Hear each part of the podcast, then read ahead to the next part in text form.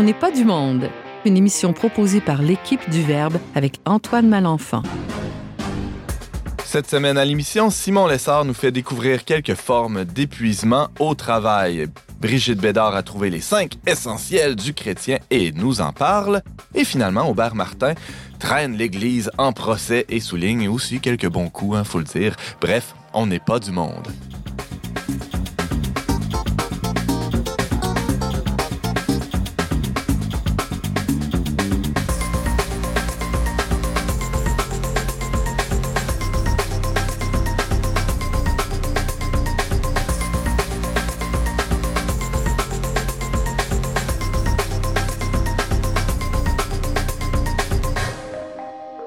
Bonjour à tous, bienvenue à votre magazine culturel catholique. Ici votre animateur Antoine Malenfant. Je suis rédacteur en chef pour Le Verbe Média et on a devant nous une très belle émission, une belle tablée de chroniqueurs. Bonjour à tous. Salut. Allô. Brigitte, un peu plus tôt dans le mois, tu nous parlais des cinq langages de l'amour et là, le chiffre 5 semble... euh, Il y a quelque chose. il y a là, quelque chose avec toi, là, Je oui. sais pas ce que ça veut dire au niveau de la numérologie. Il y en a-dessus des adeptes d'ésotérisme. C'est le? Pentateuque, Brigitte. Ah, OK. En tout cas, les ça. cinq essentiels du chrétien, euh, c'est quelque chose qui est à découvrir. Les cinq essentiels de la vie Ou en à Christ. redécouvrir. Ou à redécouvrir. Mais c'est bien de mettre comme ça des, des, des choses spécifiques Ouais. qu'on puisse s'y retrouver. Puis c'est facile à retenir en Oui, plus. Ben cinq, oui. comme les cinq doigts de la main. Euh, Génial. Euh, Très hâte de- d'entendre ta chronique là-dessus, Brigitte Bédard. Aubert Martin, bonjour. Bonjour. Alors, une chronique un peu spéciale aujourd'hui. Tu vas traîner l'Église en procès, c'est bien ça? C'est plus ou moins ça. En fait, je vais revenir sur une affaire. Oui, oui, oui. Maintenant qu'on a votre C'est attention. ça, oui, exactement.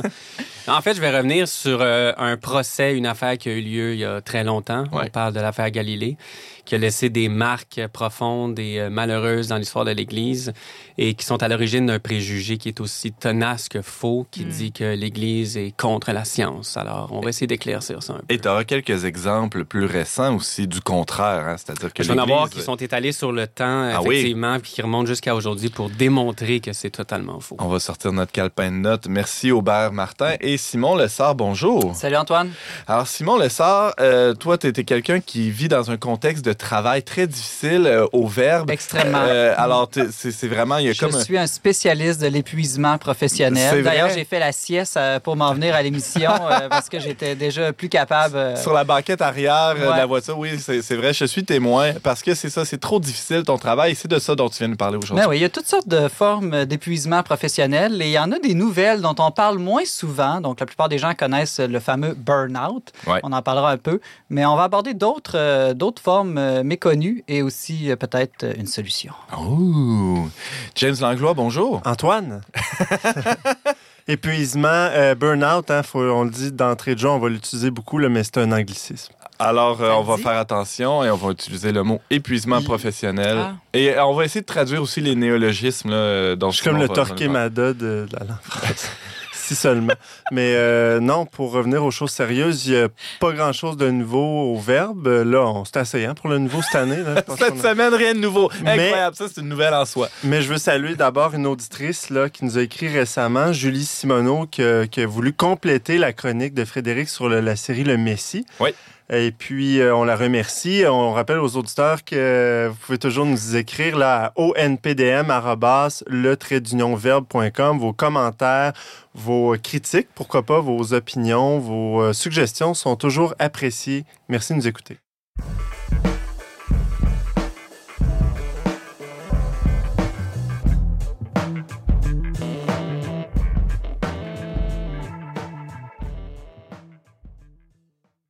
À écouter les chroniques de Simon Lessard à, l'émission On n'est pas du monde, on est en train de se dire euh, dans l'équipe qu'il a peut-être raté sa vie. hein. C'est le- d'ailleurs le titre d'une de ses chroniques, Je veux rater ma vie. Et il aurait dû ou pu euh, devenir psychologue parce que ça l'intéresse, la psyché humaine.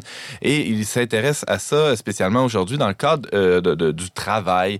Parce qu'on le sait, euh, le, travail au verbe, c'est pas facile, euh, Simon Lessard. Et tu avais besoin, tu sentais le besoin de nous en parler. Ouais, mais moi, j'utilise euh, mes chroniques comme de l'autopsychothérapie, si on peut dire. Donc, tant qu'à étudier un sujet, je vais dire quelque chose qui va pouvoir m'aider. très, très rusé de ta non, part. mais en fait, c'est que j'ai fait une série de chroniques, là, si vous avez été attentif dans les derniers euh, mois, sur ce qu'on pourrait appeler aussi beaucoup des maladies de civilisation, mais les nouvelles de notre époque. Donc, ce qu'on appelle une maladie de civilisation, c'est souvent des maladies qui se développent euh, liées à notre façon de vivre, en fait. Donc, c'est pas un virus euh, ou un problème génétique. Et c'est là qu'on se rejoint, c'est à la croisée de la sociologie et de la psychologie. Oui, et je pense aussi de la spiritualité. Ouh! Et euh, bon, ben, parmi les maladies civilisationnelles connues du, du 20e siècle, euh, ben, on pense surtout au cancer, aux maladies du cœur qui sont liées beaucoup à ce qu'on mange ou au manque d'activité physique.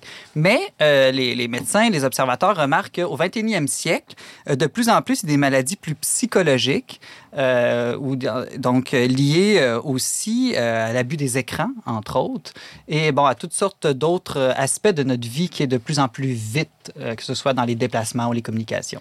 Et d'ailleurs, c'est un enjeu sérieux qui, est débattu évidemment en société, dans les médias, mais aussi dans, les, les boîtes d'assurance, hein, parce que ça, a un impact jusque, ben, dans les milieux de travail. L'absence au travail est beaucoup liée à, ce type de, maladies-là qui sont li- liées à la psyché humaine, c'est-à-dire ben, les dépressions, les épuisements professionnels. si Ça coûte des milliards euh, par année à la société. Donc, c'est vraiment un problème, je dirais, de santé publique et, euh, et aussi euh, financier, disons, pour, pour la société. Qu'on peut Donc- certainement pas réduire à l'individu. là. C'est- c'est- c'est ce Non, non, doit je, pense que Ouais, c'est beaucoup plus chronique euh, et social qu'on pense, même si l'individu a évidemment sa part de, de responsabilité là, Mhm. dans tout ça.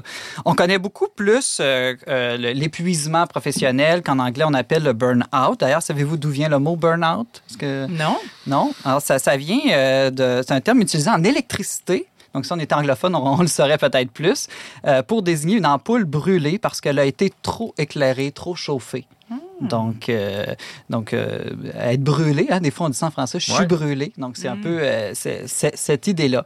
Donc, l'épuisement professionnel, c'est vraiment un, un syndrome par le surmenage. Donc, il résulte d'un excès d'investissement, d'une accumulation de stress ou d'un désir maladif de contrôle. Euh, il y a des, des penseurs intéressants euh, chrétiens comme Pascal Hyde, un prêtre en France, qui, lui, parle aussi de manière plus positive de voir cette maladie-là comme la maladie du don. Donc, des gens qui veulent se donner, ça c'est bon, mais ils se donnent don mal ou, trop, ou tout Mm. croche. et ça arrive d'ailleurs beaucoup chez les prêtres et chez tous les gens que leur travail est lié à aider les autres. Donc, on peut penser aux médecins, aux travailleurs sociaux, aux travailleurs de rue. Mais d'un autre côté, certains penseurs vont se parler de maladie de l'orgueil, qui est un côté plus négatif, où on finit par penser que tout dépend de ce que nous, on fait. Donc, euh, il y, a- il y a cette idée-là. Mais il y a deux nouvelles maladies que je veux surtout aborder avec vous euh, aujourd'hui, qu'on appelle le bore-out et le brown-out. Donc, on va essayer de les, les définir et de les traduire, peut-être aussi. Donc, le, le bore-out, euh, c'est vraiment le, le symptôme d'épuisement et de dépression professionnelle, mais pas par surmenage, mais par l'ennui.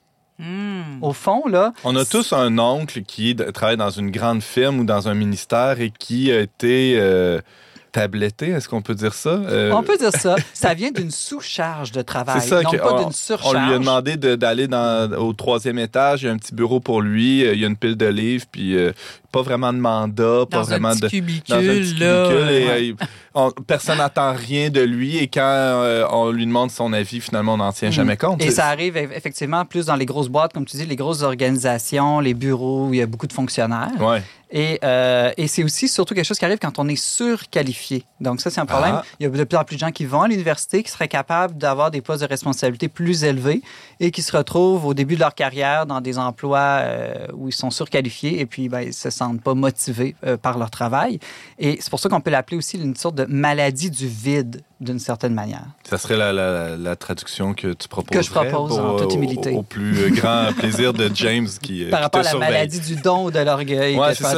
Alors, le bore-out, c'est cette maladie où on s'ennuie au bureau euh, au point d'en devenir malade, au point de s'absenter, mais peut-être même éventuellement. Mm. Il y a une autre euh, maladie, euh, disons, civilisationnelle, hein, comme tu le disais un peu plus tôt, Simon Lessard, euh, que tu as abordé, que tu as évoqué en tout cas euh, euh, récemment, c'est le brown-out. C'est pas très joli, ça, comme expression. Non, hein, non? Le, le- le out brun, je sais pas trop. Non, je le traduirais pas comme ça. Et, et ouais, c'est ça, Ça- j'ai un peu peur de l'origine de, de ce mot-là. On non, mais j'ai trouvé une belle euh, traduction oui. parce que ça vient aussi d'un autre thème électrique. J'avais peur que tu me parles de plomberie. Euh, non, ça, ça vient de la baisse de tension. En anglais, on appelle ça un brown out, c'est une baisse de tension.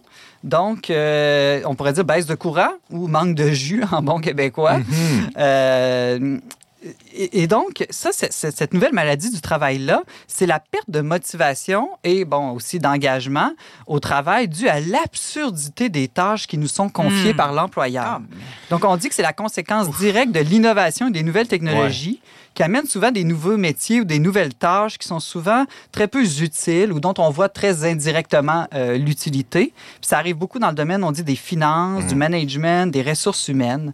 Donc, moi, je l'appelle la maladie de l'absurde aussi. Il y a eu euh, une série d'articles, il y a un an ou deux, on en avait parlé à On n'est pas du monde sur les bullshit jobs, là, pardonnez l'expression, mais c'est c'est un peu ça. C'est des ouvrages ou des emplois qui sont complètement absurdes et l'employé cherche le sens de ce qu'il fait chaque jour. Ouais, des fois, c'est que c'est absurde, puis des fois, c'est que c'est aussi c'est contre nos valeurs. Donc, on va donner l'exemple des gens qui sont embauchés par des firmes pour simplement renvoyer d'autres personnes.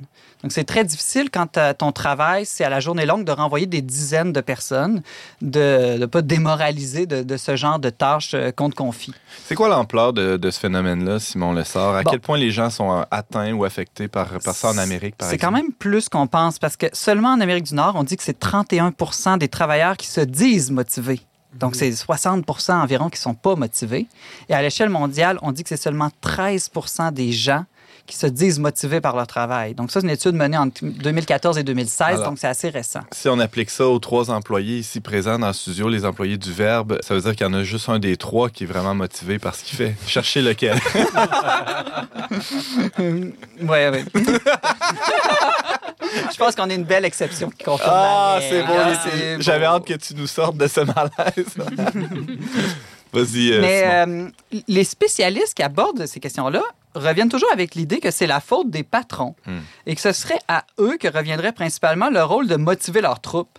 Mais moi, je suis un peu critique face à ça. Je pense qu'il y a aussi la responsabilité personnelle de chacun de, un, bien choisir son travail, ou deux, de trouver des raisons qui donnent sens aussi euh, à notre travail. Il y a un spécialiste, euh, M. Solim Gaborio, euh, qui a beaucoup étudié ces questions-là, qui lui dit que pour que le travail ait du sens, il faut pouvoir l'aligner sur quelque chose de plus grand que soi.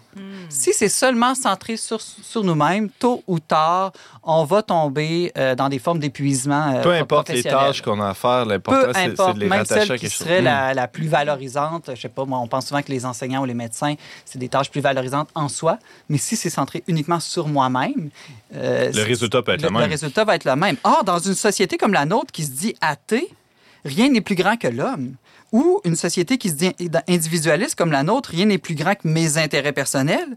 Puis une société relativiste aussi comme la nôtre, rien n'est plus grand que ma subjectivité. Donc ça va être très difficile. Une société de trouver une valeur. matérialiste, euh, rien n'est plus grand que la production et la consommation aussi. On peut, Oui, oui, c'est- vrai, on pourrait, on pourrait continuer comme ça. Euh, et, et donc, il y a tout un travail à retrouver le- un sens plus profond du travail. Aubert. Oui, ça, exactement. Dans, ce- dans cette ligne-là, ça me fait penser à un exemple qui est quand même très frappant. C'est trois personnes qui charrient des, des tas de roches à longueur de journée, puis on demande à la première personne Qu'est-ce que tu fais, toi ben, Il dit J'amène des roches de là jusqu'à là-bas parce que c'est mon travail, puis on m'a demandé de faire ça. Ils vont demander au deuxième, puis il dit Qu'est-ce que tu fais Ben, j'amène des roches, puis c'est mon travail, puis ça me permet de nourrir ma famille. Ils vont demander au troisième, puis il dit Ben, j'amène des roches parce que regarde, là-bas, on construit une cathédrale. Mhm. Les trois font le même travail, mais les trois n'ont pas la même optique sur leur travail. Ils ont réussi à la replacer dans une perspective plus large hein, du tout. Exactement, exactement. Or, un autre problème, c'est que si on pense que l'univers est absurde, vient du hasard, mène à rien, ben, comment ma vie a un sens dans un tout qu'il n'y en a pas et comment mon travail dans ma vie aurait un sens, euh, encore moins, d'une certaine manière. Donc, euh, on peut parler, euh, selon l'expression le consacrée de Max Weber, d'une forme de désenchantement du travail qui vient directement de la perte de la foi de nos sociétés. Puis moi, je m'interroge aussi, est-ce qu'on en attend trop du travail? Mm. Est-ce qu'on lui demande trop de tout, tout l'épanouissement passe par là? Je reviens souvent là-dessus, l'expérience que j'ai eue, moi, au Burkina Faso pendant trois ans. J'en ai vu des gens qui ont travaillé dans des travaux qu'on n'oserait même pas encore imaginer. Pourtant, ils sont heureux, ils n'ont pas le même regard. Je veux dire, ils sont déjà contents de subvenir à leurs besoins, de subvenir aux besoins de leur famille. Puis juste ça, ça les satisfait. Ben, déjà, subvenir aux besoins de la famille, c'est déjà un décentrement de soi. Donc, ça, c'est intéressant. Et puis, oui, on a perdu ce sens, je dirais, chrétien du travail qui est vraiment plus à la mode, là, attention à ce que je vais dire, qui, dans la Genèse, rappelle que le travail est aussi une conséquence du péché et qu'il y a un aspect de réparation. Donc, le travail, c'est pas nécessairement toujours le fun ou facile. Il y a un aspect pénible, mais c'est De sanctification. de sanctification et de réparation. Et qui, mais ça, c'est sanctification et réparation pour soi et pour le monde entier aussi. Donc, chez les chrétiens, euh, à partir justement de cette lecture de la, de la Genèse, le travail est non seulement, comme tu disais Antoine, réparation, sanctification, mais aussi un travail de co-création. Ouais. Donc, Dieu a fait le monde volontairement de manière inachevée pour que notre travail continue à achever l'œuvre de Dieu. Donc ça, c'est beau, ça donne un sens même aux, petites choses. Et puis, ben, il y a un sens, comme tu en parlais aussi, familial ou social, où c'est pas simplement pour mon gagne-pain que, que je travaille. C'est intéressant ce que dit Aubert. On s'attend beaucoup euh, à ce que le travail nous rende heureux. Et s'il ne nous rend pas heureux, ben là, il faut, nécessairement changer de travail ou il faut tout remettre en question. Mais euh, le, travail a d'autres fonctions, ou pourrait avoir d'autres fonctions que simplement euh, no- notre accomplissement ou notre épanouissement personnel, euh, à strictement parler. Euh, Simon Lessard, il y a aussi toute une réflexion, tu l'as évoqué, le sens de la foi, mais il y, a, il y a aussi un rapport à on, on l'évoquait d'entrée de jeu, l'épuisement. Il n'y a pas un repos qu'on peut trouver aussi dans, dans la foi, malgré la, la- la pénibilité du travail? Oui, oui, tout à fait. Le danger, quand on perd la foi, c'est justement qu'on va, on va finir par penser que tout dépend seulement de moi. Donc, évidemment, je dois travailler toujours plus, toujours mieux. Et dans le fond, il y a, il y la perte du sens de l'abandon. Pas de l'abandon au sens de la déresponsabilisation, au sens, ah, Dieu fera les choses, moi, j'ai rien à faire, je reste dans mon sofa. Mais au sens que vraiment, on est en collaboration avec les autres d'abord et aussi avec Dieu et la providence qui, qui guide le monde. Donc, la, la redécouverte d'une vie spirituelle riche, euh, ça me rappelle une chronique d'ailleurs de Brigitte là, sur euh, les, les chrétiens qui peuvent pas se reposer, mais oui, qui peuvent se reposer en fait euh, en Dieu. Donc, le- l'idée de la foi, c'est qu'il y a une activité, un travail qui change le monde plus que tous les autres, et c'est la contemplation, c'est la prière. Et que donc, Amen. même prendre le temps de se reposer en Dieu n'est plus une perte de temps. Ça devient aussi une manière de changer le monde et de se changer soi aussi. Il y a des gains de productivité importants à accomplir là, à travers la contemplation. c'est ça? Je suis convaincu. En tout cas, nous, au Verbe, plus on prie, plus Hey! on voit que ça grandit. Tiens, tiens, toi. Tiens donc, toi. Bon, ben, à genoux, euh, camarade, euh, qu'il disait. Et prions. Prions un peu. Merci beaucoup, Simon Lessard, pour cette chronique sur le brown out. Hein? Je pensais pas, ou sur euh, comment on le traduit celui-là, le brown out. Euh, le bore out, c'était les maladies du vide. Le brown out, maladie, maladie de de l'absurde l'absurde. dans le travail. Mm. Merci beaucoup, Simon. Ben, de rien.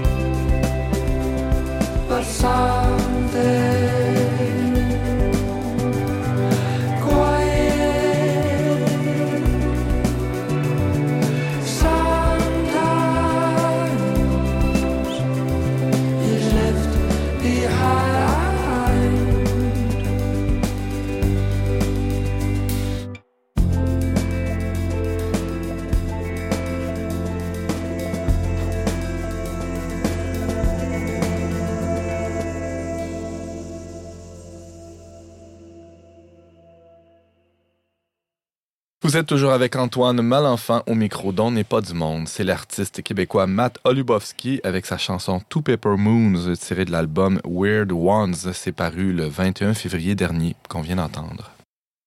La chroniqueuse Brigitte Bédard a un talent fou pour nous ramener à l'essence des choses. L'essentiel, c'est d'être aimé. Merci, merci pour cette interlude musicale. Brigitte Bédard, tu es euh, chrétienne affirmée, hein, et euh, comme chrétienne, il y a selon toi cinq éléments fondamentaux à cet état de disciple du Christ. Oui, en fait, c'est pas mon idée. c'est Non. C'est l'idée d'un pasteur américain qui s'appelle Rick Warren, qui, euh, de ça est né le groupe Alpha, tout le parcours Alpha. Et euh, il y a eu un livre qui vient d'être publié qui s'appelle En chemin vers l'essentiel. Après le parcours Alpha, découvrir et mettre en pratique les cinq essentiels de la vie en Christ.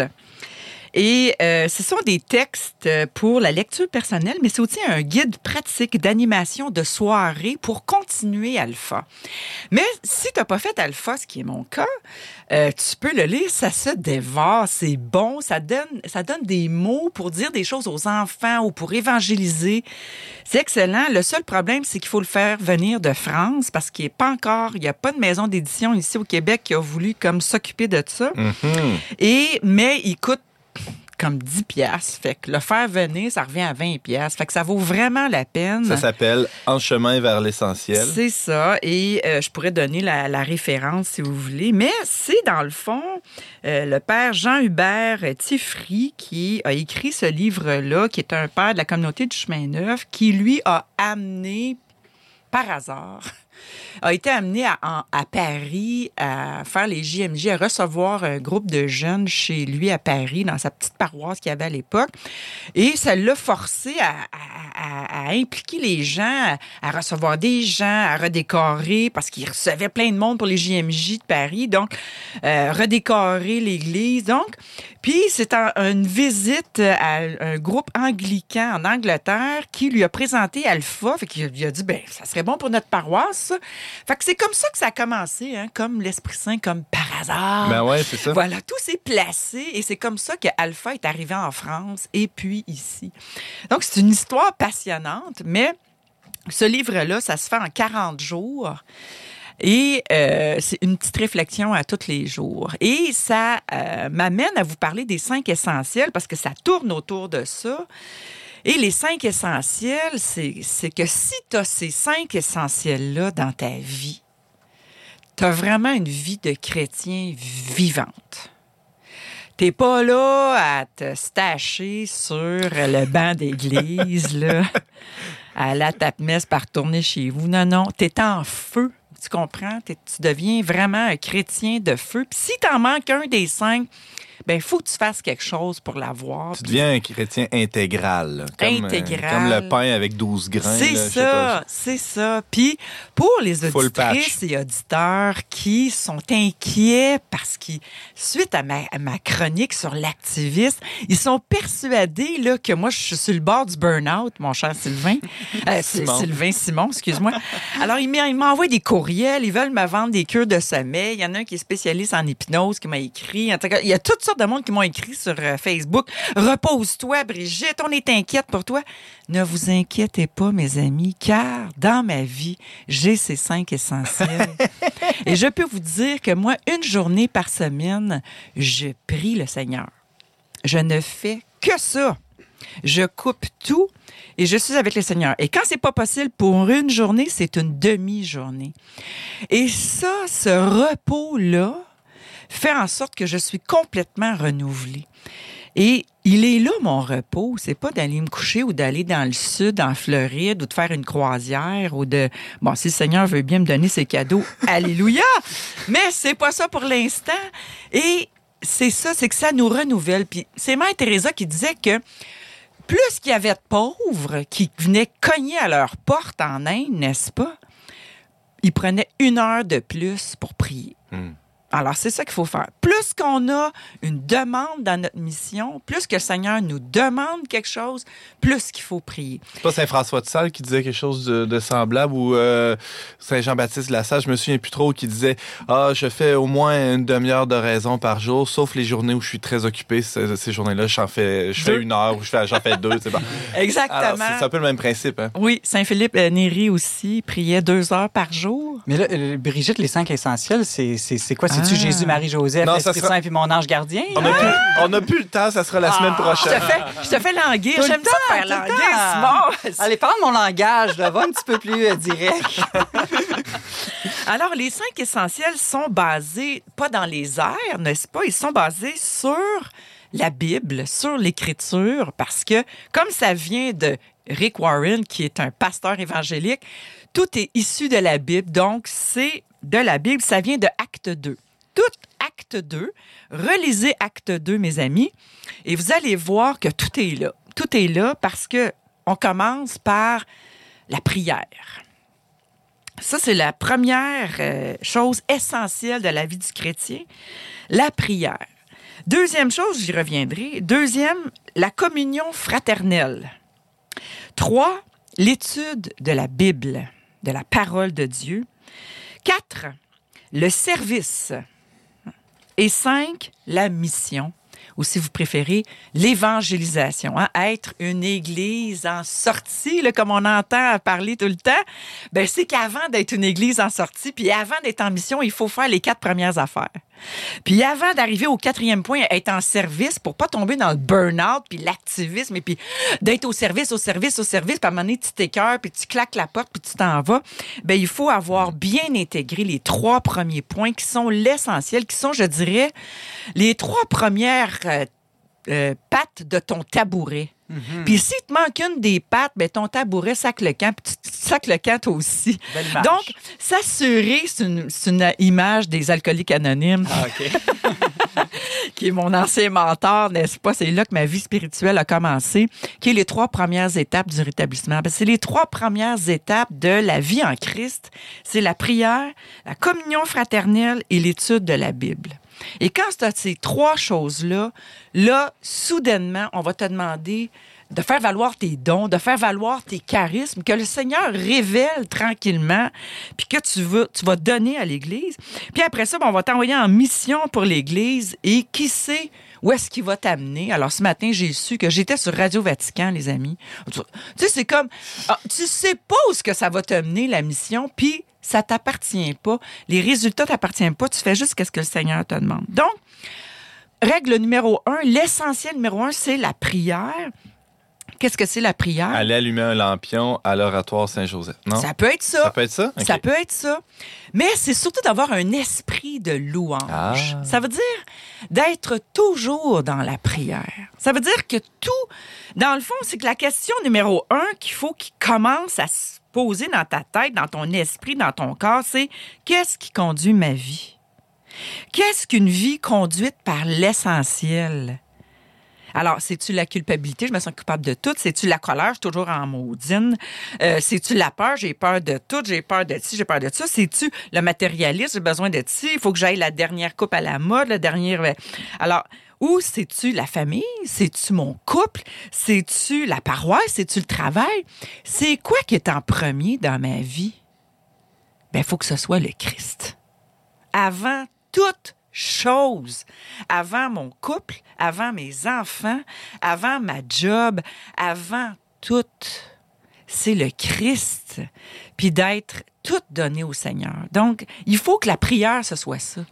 La parole du Christ qui ne... Celui Cel- qui ne... Celui qui- qui... Qui préfère ses enfants. à Ouais, moi. Voilà. ouais, ça. Il digne ne peut moi. pas être digne de moi. Il Hmm. peut pas être mon serviteur. Il peut pas être mon disciple. C'est qu'il faut que le Christ passe avant tout. Hmm. Avant tout. Donc, c'est d'être toujours, dans le fond, c'est d'avoir une vision christique de la vie. C'est de rendre grâce à Dieu pour en toute chose, comme l'apôtre Paul le dit si bien. Mais c'est ça, mais le, le Christ, en même temps, il est dans mon épouse, il est dans mes enfants, il est dans mon travail. Donc, c'est pas de Voilà. négliger ces choses-là, mais c'est de les faire avec lui ou pour lui. C'est ça. C'est que moi, lui. des fois, j'ai des. Je crois que le agir bien, c'est ça. Mais qu'est-ce que Dieu veut, lui? Des fois, c'est pas ce que moi je pense qui est bon, mais qu'est-ce que le Seigneur veut là-dedans? Donc, la prière est essentielle pour arriver à comprendre qu'est-ce que Dieu veut dans ma vie. Il y a juste Dieu qui peut me le révéler, puis c'est juste par la prière que je peux connaître la volonté de Dieu dans ma vie. Il n'y en a pas d'autre façon, c'est celle-là. Ben, il y a la parole, il y a les autres, mais on va y revenir. Donc, l'étape, l'essentiel numéro deux, c'est la communion fraternelle. Ça veut dire que c'est passer du temps gratuitement avec nos frères et sœurs. C'est à l'amour que vous aurez les uns et les autres que je- on pourra voir que vous êtes mes disciples. Passer du temps avec les autres avant la messe du dimanche, après la messe du dimanche, et même avec Joe Blow qui me tombe sur les nerfs, qui est un frère, qui est une sœur, et puis passer du temps, prendre du temps, même pour ceux que je connais pas. Alors ça, puis on le voit dans Acte 2, c'est qu'après que l'Esprit Saint soit tombé sur les disciples, qu'est-ce qu'ils font? Ben, ils forment une communauté.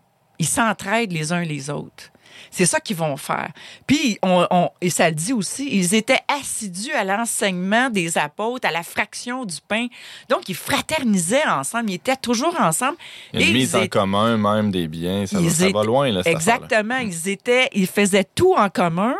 Et aussi, j'arrive à mon point 3, ils étaient assidus à l'enseignement, ils étudiaient la parole de Dieu et ils écoutaient le- le- les enseignements de- des apôtres et des, des disciples et sûrement qu'il y avait des femmes apôtres aussi.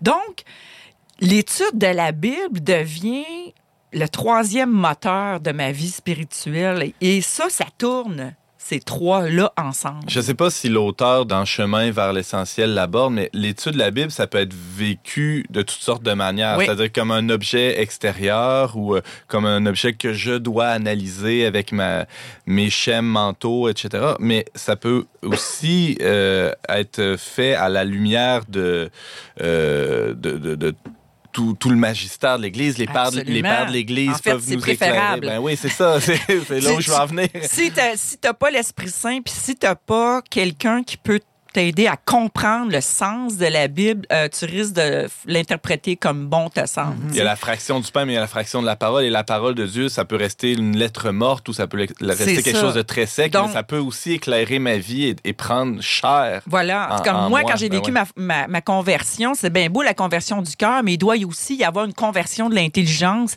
qui doit venir aussi. Puis ça, ben ça s'acquiert. Puis tu dois donc euh, magasiner des formations, aller en retraite. Donc c'est une question de maturité puis de croissance spirituelle. Euh, Jésus, il dit, je suis le chemin, la vérité, la vie. Mais il y en a, c'est comme s'ils enlevaient le chemin. Ils sont juste la vérité, la vie. Mais Ouais. être en chemin, ça veut dire qu'on est toujours en formation. toujours jusqu'à temps qu'on meure. On n'est jamais arrivé avec le Seigneur, tu sais, jamais, jamais, jamais. Donc, il faut toujours veiller à se former spirituellement. Uh-huh. Puis on va là où mm, notre esprit euh, est le plus, a le plus d'affinité. Il y a toutes sortes de spiritualités. Ah ouais. On va là. Qu'est-ce qui nous, qu'est-ce qui nous tente le chaque plus? essentiel se mélange avec les autres. J'étudie la parole de Dieu Oui. en communauté, en priant, Oui, et c'est pas un après l'autre, c'est un qui nourrit l'autre. Il l'explique bien d'ailleurs, l'auteur. C'est un qui génère l'autre. Et, et tout ça euh, arrive à être au service. Donc, quand tu vis ça, tu as juste envie.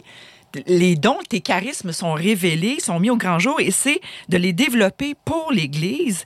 Donc, mais avant d'arriver là, comme je disais, avant de faire un burn-out, d'être toujours dans le service, il faut avoir vraiment des assises qui sont ces trois-là.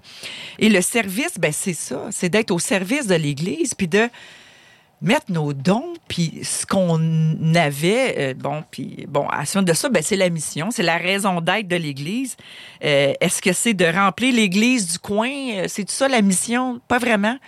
Souvent, c'est seul à seul avec quelqu'un, de montrer qu'est-ce que Jésus a changé dans ma vie, puis qu'il peut le faire pour lui aussi, puis que Dieu existe, puis Dieu nous aime, Dieu c'est notre Père, c'est notre Créateur, puis c'est ici maintenant la bonne nouvelle, le des- royaume des cieux. Et des fois, la mission, c'est à l'autre bout du monde, mais des fois, c'est aussi euh, la voisine Ginette euh, qui, euh, Exactement. qui arrose On ses idéalise fleurs. beaucoup Ah ouais. la mission, mais c'est très basique, très souvent. Mhm. Ouais. Et très à la portée de tous, euh, dans la mesure où euh, les, les- les premiers essentiels, les trois premiers spécialement, euh, sont mis en application Oui, fait qu'allons pas trop amont. vite vers la ça, cinquième. exactement. Prenons le temps d'avoir les quatre premières. Donc, euh, la prière, la communion fraternelle, euh, l'étude de, de la, de la parole de Dieu, la Bible, le service et la mission, les cinq essentiels présentés par Brigitte Bédard aujourd'hui. Merci, Brigitte. Amen. On peut t'entendre et te voir à la Victoire de l'amour de manière régulière et aussi t'entendre à On n'est pas du monde comme chroniqueuse. Merci. She walked sprightly through the flowery thoroughfare.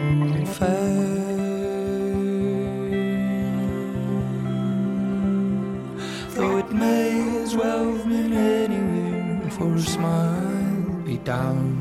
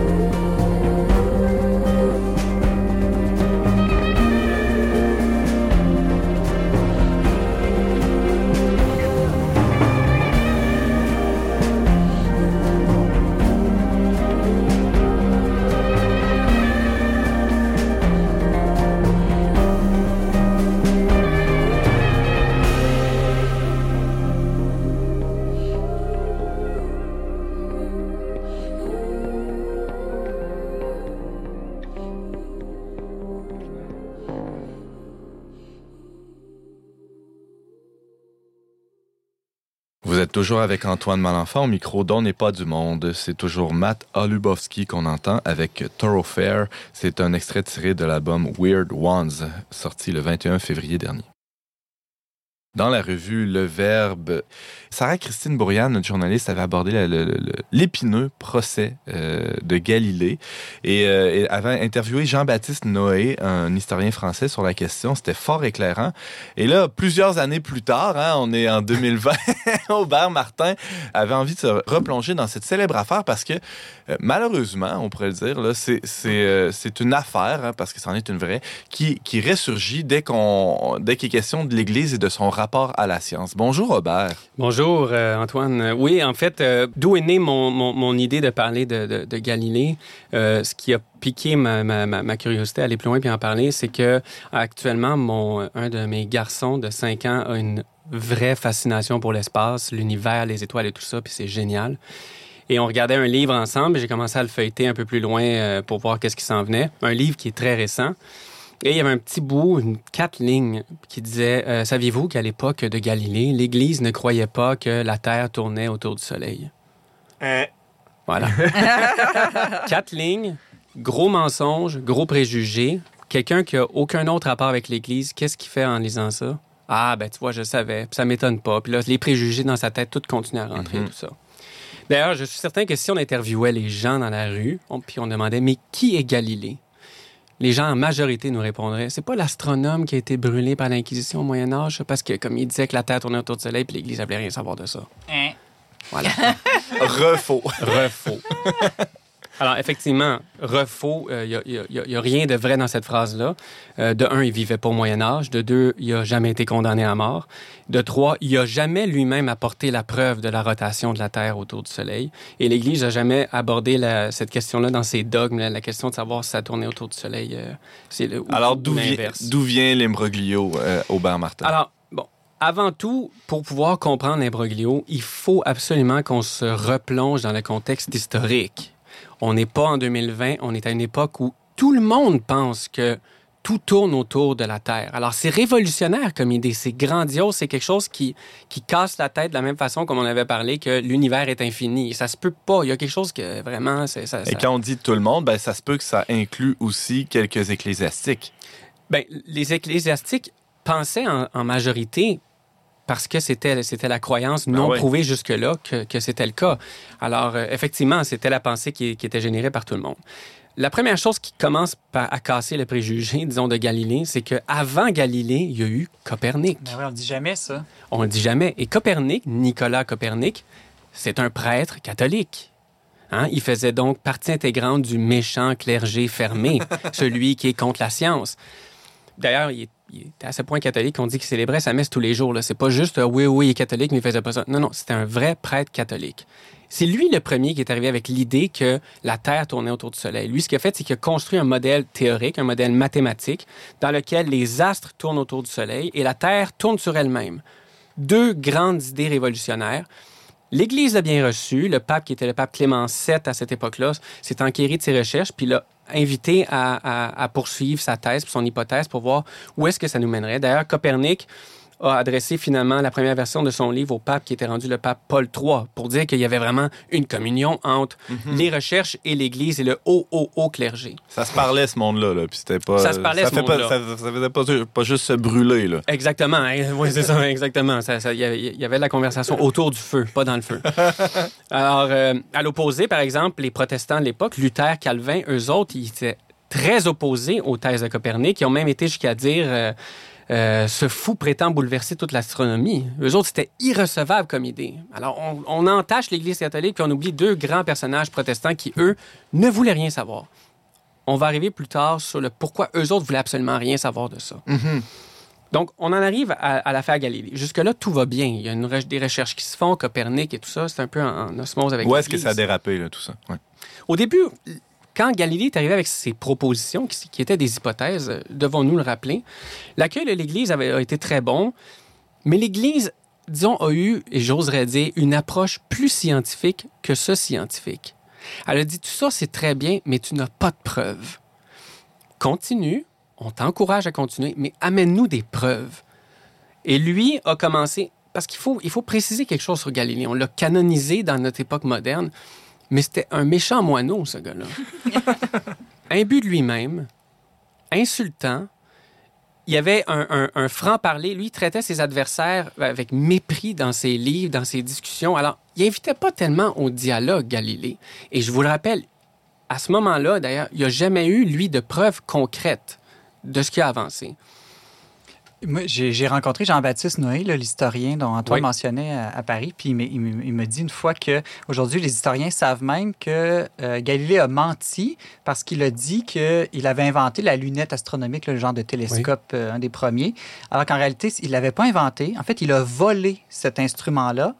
À, euh, à, à quelqu'un d'autre euh, qui s'en servait, je pense, pour des pierres précieuses, puis il l'a simplement inversé pour regarder les étoiles. On pourrait dire, bon, c'est génial de l'avoir inversé, oui, Mhm. mais quand même, il a quand même menti au monde entier en disant que c'est lui qui l'avait inventé et il l'a volé. que- Oui, oui, oui, exactement, exactement. Je suis content que tu l'abordes. Je, je l'avais lu justement dans mes recherches. Je voulais pas aller aussi loin, mais on pourrait noircir le personnage de Galilée. C'est pas le but non plus que je veux faire. Puis je veux dire, il, est quand même, il est quand même grandiose et surtout très visionnaire d'avoir vu ça avant même d'avoir eu des preuves. Il est même pas là pour se défendre. Puis il est même pas là, il est même plus là pour se défendre. Moi, je suis là pour défendre l'Église, pas pour accuser Galilée une Ben deuxième oui, fois. Ben oui, franchement. Euh, donc, là où ça s'est corsé, c'est quand Galilée il a empiété sur le territoire théologique. Il a commencé à dire, en plus, mon hypothèse, que, dont je n'ai pas de preuve, empiète sur l'Ancien Testament parce que ça contredit certains passages de l'Ancien Testament. On en parlait tantôt avec Brigitte, l'interprétation de la Bible. Il faut faire attention parce que si on, a une interprétation qui est fausse, ben on peut aller complètement dans le champ, on peut faire dire des choses à des textes qui ne sont, pas les- sont pas les bonnes choses. Est-ce que ça serait le premier scientifique à avoir joué au théologien? Le premier d'une longue lignée? Ça, je- ça m'étonnerait que ce soit le premier. D'après moi, tout le monde empiète facilement. Même aujourd'hui, je veux dire, il n'y a plus Ah, personne à la messe, personne qui a des formations, mais ils ont tous un point de vue sur l'Église Oui, catholique, sur la formation, sur la doctrine. Qui oserait se prononcer sur, euh, justement, l'astronomie ou les conséquences euh, des, des- de physiques de tels phénomènes? Sans l'avoir un peu Sans l'avoir un étudié. peu étudié, personne. Mais quand c'est l'Église, on dirait que comme on a un passé catholique, On tout le monde a son mot à dire. On, on est tous un peu spécialistes, exactement. ça. Alors, bref, l'Église a surtout reproché de un, de pas, elle, lui, a dit commence par arrête de postuler comme si c'était un fait, puis démontre-le, puis mêle pas les Écritures à ça. Hmm. Alors, au final, avec, après beaucoup de tractations et tout ça, Galilée va publier un livre qui a d'abord été approuvé par l'Église sous certaines conditions. Elle lui a dit traite ça de manière objective, expose les théories, voulait exposer les théories, tu sais, l'héliocentrisme, le géocentrisme. Comme des donc- hypothèses. comme des hypothèses, mais les un après, pour que les gens se fassent. Donc, c'est une approche très, très, très saine, je dirais. Mhm. Et on va l'imprimer à Rome pour éviter des retouches euh, à la dernière minute et tout ça. Mais Galilée va violer sa parole. Il va dire oui, oui, tout ça, c'est très bien, parfait, j'accepte. Il l'a imprimé à Florence. Il a fait des modifications de dernière minute. Puis, il n'était pas objectif. Il a présenté trois personnages qui présentaient leur théorie, dont celui qui présentait la théorie de tout tourne autour de la Terre comme un nigo, un simpliste, un ci, un ça. Et dans sa conclusion, il y avait une insulte à peine voilée contre le pape qui traitait de très haut. Euh, donc, il se pavanait sans preuve. Il allait, il, allait dans, le territoire de l'Église en interprétant euh, la Bible. Et de l'autre côté, ben là, tu avais les théologiens qui, eux, brandissaient l'espèce d'argument d'autorité en disant on va faire, euh, on, va, on va couper les, les- les- les- les- le, le discours à cet, cet imbu, à cet insolent. Puis eux autres, ils se sont braqués sur une interprétation très littéraliste, Hmm. très littérale des textes. Alors, on l'a brûlé ou pas, Galilée? On l'a pas brûlé. On a même été très clément dans le sens que euh, il a pas été, env- il a pas vraiment été envoyé en prison. Il a été assigné dans une résidence très confortable et tout ça. Euh, on l'a forcé malheureusement à, se rétracter sur sa théorie. Donc au final, l'Église a mal réagi dans son ensemble. C'est quand même un faux pas, puis ça c'est indéniable.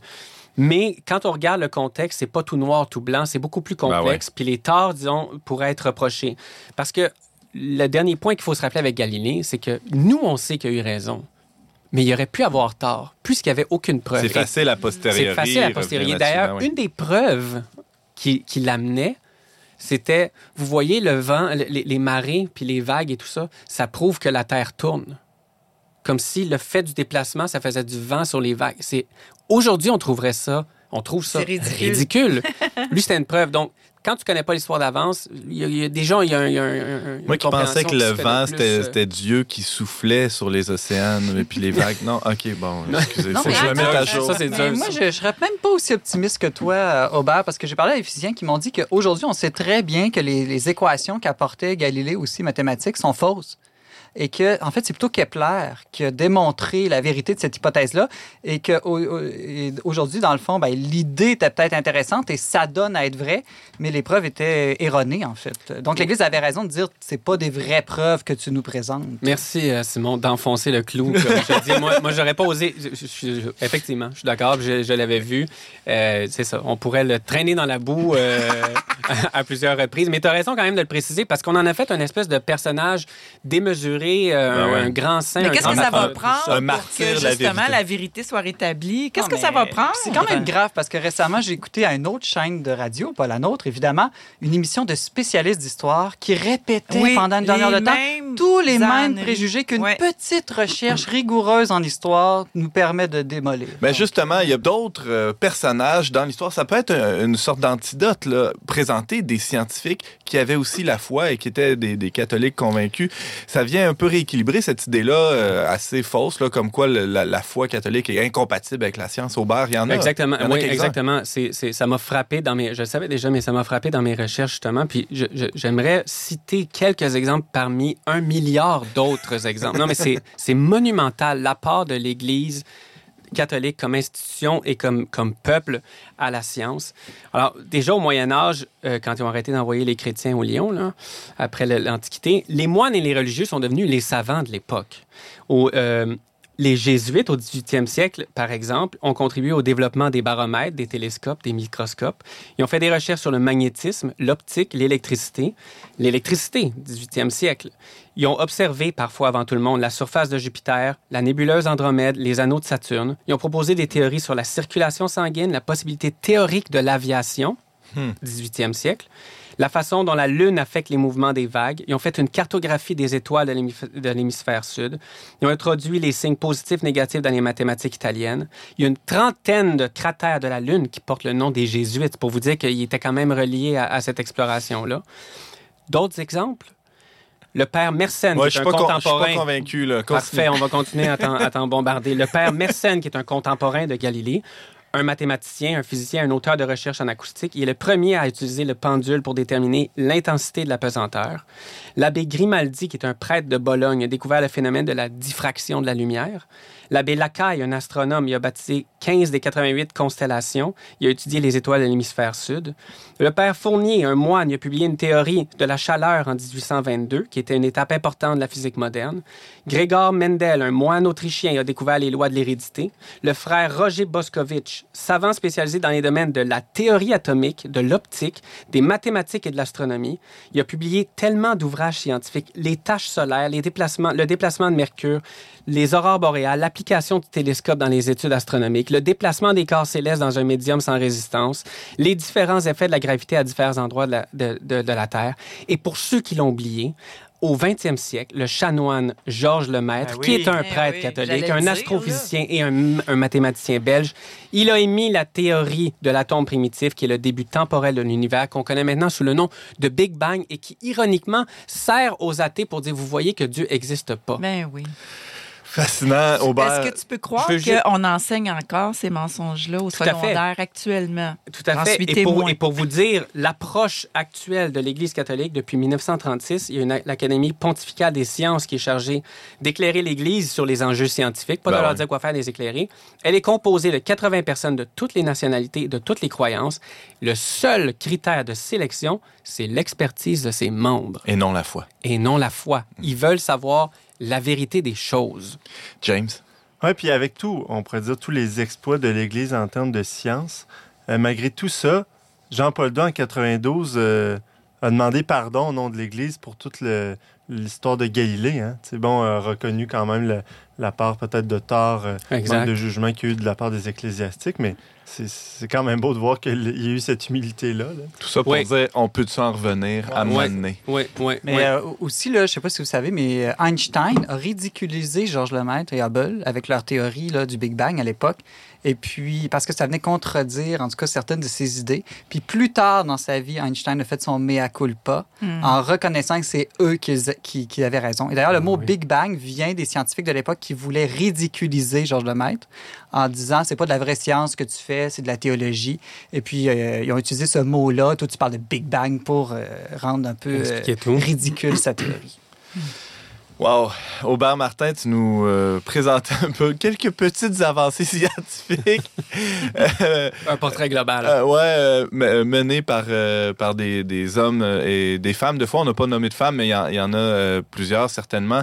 Merci beaucoup, Aubert, d'avoir mis la lumière sur, sur- sur tant d'années d'obscurantisme et de... de- D'ailleurs, de je- je- noirceur. Je, je conclurai avec une citation de, de Louis Pasteur, euh, celui qui a inventé le, le vaccin de la rage, qui disait Un peu de science éloigne de Dieu, beaucoup de science y ramène. Parole de sagesse.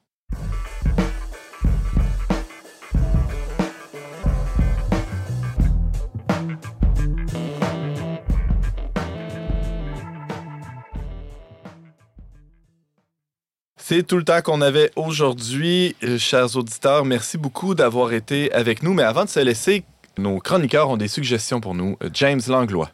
Oui, ben on vient juste d'entendre la chronique d'Aubert là, qui parle de, de, tous ces procès qu'il y a eu euh, contre l'Église. Puis, d'ailleurs, il y a un livre très intéressant qui a été euh, co-publié par Talendier Le Figaro euh, récemment, en 2019. C'est euh, sous la direction de Jean Sivia, hein, l'historien qui écrit des livres très intéressants, historiquement corrects. Bon.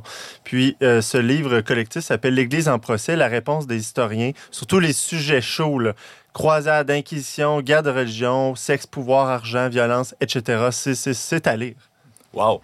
Simon Le Sort, une suggestion. Une Ben oui, suggestion, euh, ouais. Je vous recommande un autre balado que le nôtre. Euh, Je sais pas si c'est très... T'as le droit, t'as le droit. Oui, oui, Oui, de notre collaborateur Francis Denis, qui travaille entre autres à Ciel et Lumière. Il y a un nouveau balado qui a lancé il y a quelques semaines qui s'appelle Parésia, mot grec qui veut dire parole libre. Et euh, pour tous les gens qui s'intéressent aux enjeux philosophiques ou théologiques, qui veulent aller plus en profondeur, c'est environ une heure par semaine où avec un invité dans le dialogue, il approfondit un sujet. Donc, dans les premières émissions, on a par exemple l'éducation en 2020 avec euh, le philosophe Thomas de Ou les idées chrétiennes devenues folles avec Mathieu Bock-Côté ou encore euh, plus récemment les relations entre l'Église et l'État au Québec avec Alexandre Dumas. Ça s'appelle Parésia Exactement. de Francis Denis. Merci beaucoup, Simon Lessard. Brigitte Bédard, une suggestion pour Ben nous? moi, j'ai pas rapport pas en tout. C'est c'est vraiment une affaire de filles là, que je veux vous euh, référer. C'est soscuisine.com. Alors, c'est un service de l'alimentation au service de notre style de vie ou des problèmes de santé, sinon un problème de gluten, un problème d'intestin irritable, euh, des allergies, whatever. C'est un, tu peux t'inscrire et puis ils te font tout ton menu pour toute la semaine Me. avec euh, oui avec euh, les spéciaux des circulaires inclus tu choisis tes épiceries puis là tu vas acheter ce que elle te dit elle, elle te dresse Tu ton dis que c'est menu une affaire de filles, mais Elle si te- c'est moi qui fais l'épicerie à la maison, je peux-tu m'en servir? ah ben le SOS Cuisine? oui Ok. ben oui Oh. alors soscuisine.com allez voir ça mesdames et messieurs Merci, Brigitte. Aubert Martin, oui? Moi, j'avais envie de vous proposer un livre euh, qui s'appelle L'équilibre et l'harmonie de Gustave Thibon, qui est un livre qui fait vraiment du bien parce que et il fait la différence justement entre la- l'égalité et l'harmonie. euh, ou l'équilibre et l'harmonie. On a un très grand, une très grande névrose égalitaire, je Mm. trouve, en ce moment. On dirait que le salut vient de là. Puis c'est c'est comme courir après, après sa propre queue ou après quelque chose qui va mener à notre perte parce que rien n'est égal dans la nature et c'est correct aussi comme ça, c'est beau aussi comme ça. Tandis que l'harmonie, comme il dit, ça implique la qualité, la convergence des qualités vers une fin commune. Donc, c'est un livre qui fait vraiment la différence entre... Ça sert à rien d'essayer de mettre tout le monde égal. Il faut plutôt essayer de tirer les forces de tout un chacun pour arriver là-bas, ce qui donne la place dans, la- dans la société à tout le monde, Rappelle-nous en le titre, Aubert. L'équilibre et l'harmonie de Gustave Thibon. Merci beaucoup, Aubert. Et euh, j'en profite pour te remercier euh, très chaleureusement de la part de toute l'équipe et des auditeurs, j'en suis certain, pour euh, ta participation à la première partie de la saison. Tu dois malheureusement euh, nous quitter pour d'autres cieux professionnels, mais on est vraiment ravis d'avoir pu profiter de ta présence avec nous pendant les dernières émissions. J'ai vraiment, vraiment apprécié. J'ai vraiment été content. Tu Merci vas vraiment nous manquer. Une place, Mmh, euh, dès, dès que je peux, je reviens. T'es toujours le bienvenu ici. La porte est ouverte à On n'est pas du monde pour Aubert. Cette semaine à l'émission, Simon Lessard nous parlait de différentes formes d'épuisement professionnel. Brigitte Bédard nous parlait des cinq essentiels de la vie chrétienne et Aubert Martin, pour sa dernière chronique avec nous, revenait sur euh, les grands procès de, l'Église et, le rapport de l'Église à la science, entre autres à travers le, le célèbre procès de Galilée. Merci beaucoup, chers auditeurs, d'avoir été avec nous. Vous pouvez réécouter nos émissions sur toutes les bonnes plateformes de balado-diffusion, aussi appelées podcast. On se retrouve la semaine prochaine, même heure, même pour un autre magazine dont n'est pas du monde. Aux choix musicaux, James Langlois, à la réalisation technique, Valérian Fournier, à l'animation, Antoine Malenfant. Cette émission a été enregistrée dans les studios de Radio-VM.